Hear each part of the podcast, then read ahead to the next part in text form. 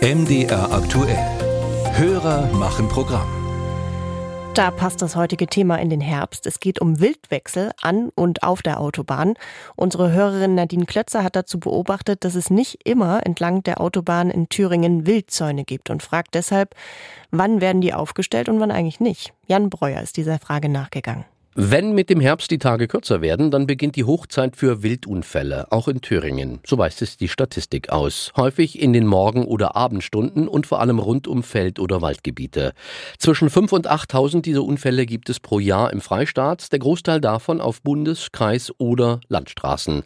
Autobahnen sind weniger betroffen, denn die sind in der Regel gut geschützt vor Wildwechsel durch Schutzzäune. Wobei nicht jeder der 511 Autobahnkilometer im Freistaat einen Zaun braucht, sagt Dirk Busch bei der Autobahn GmbH in Thüringen, zuständig für Natur- und Tierschutzbelange. Also eine genaue Kilometerzahl habe ich nicht, aber ich sage mal, zu 80 Prozent haben wir inzwischen überall Wildschutzzäune. Bei neuen Autobahnen ist es eigentlich fast üblich, dass äh, Wildschutzzäune errichtet werden. Bei den älteren Autobahnen, die A4 und die A9, haben wir weniger Zäune, da sich dort das Wild an den, an den Verkehr Verkehr bereits gewöhnt hat. Allerdings ein Zaun entlang der Autobahn ist nicht automatisch ein Wildschutzzaun. Es gibt zwei Arten. Verbissschutzzäune, die die Pflanzungen am Randstreifen schützen sollen und eben jene Wildschutzzäune, die die Tiere daran hindern, über die Autobahn zu rennen. Aufgestellt werden sie nicht auf Verdacht, sondern nach bestimmten Kriterien. Bei Neubauprojekten wird im Rahmen des Planfeststellungsverfahrens untersucht, wie groß die Wildwechselgefahr sein könnte.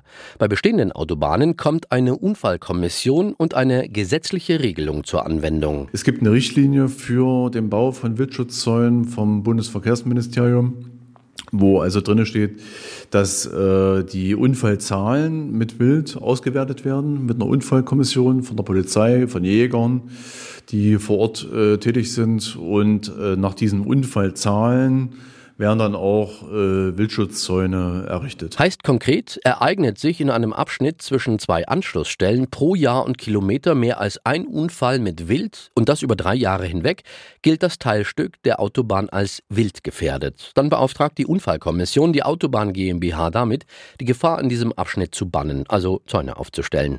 In Thüringen ist das schon öfter passiert, vor allem entlang der Waldautobahn A71. Also es gab zum Beispiel vor äh, ein paar Jahren Unfallschwerpunkte Schwerpunkte zwischen Sommerda und Schwerborn. Dort haben wir also dann noch im Nachhinein äh, über viele Kilometer einen Wildschutzzaun errichtet. Genauso bei Beringen. So Dirk Busch. Ein Wildschutzzaun ist in der Regel zwischen 1,80 Meter und 2 Meter hoch und kostet etwa 10 Euro pro Meter.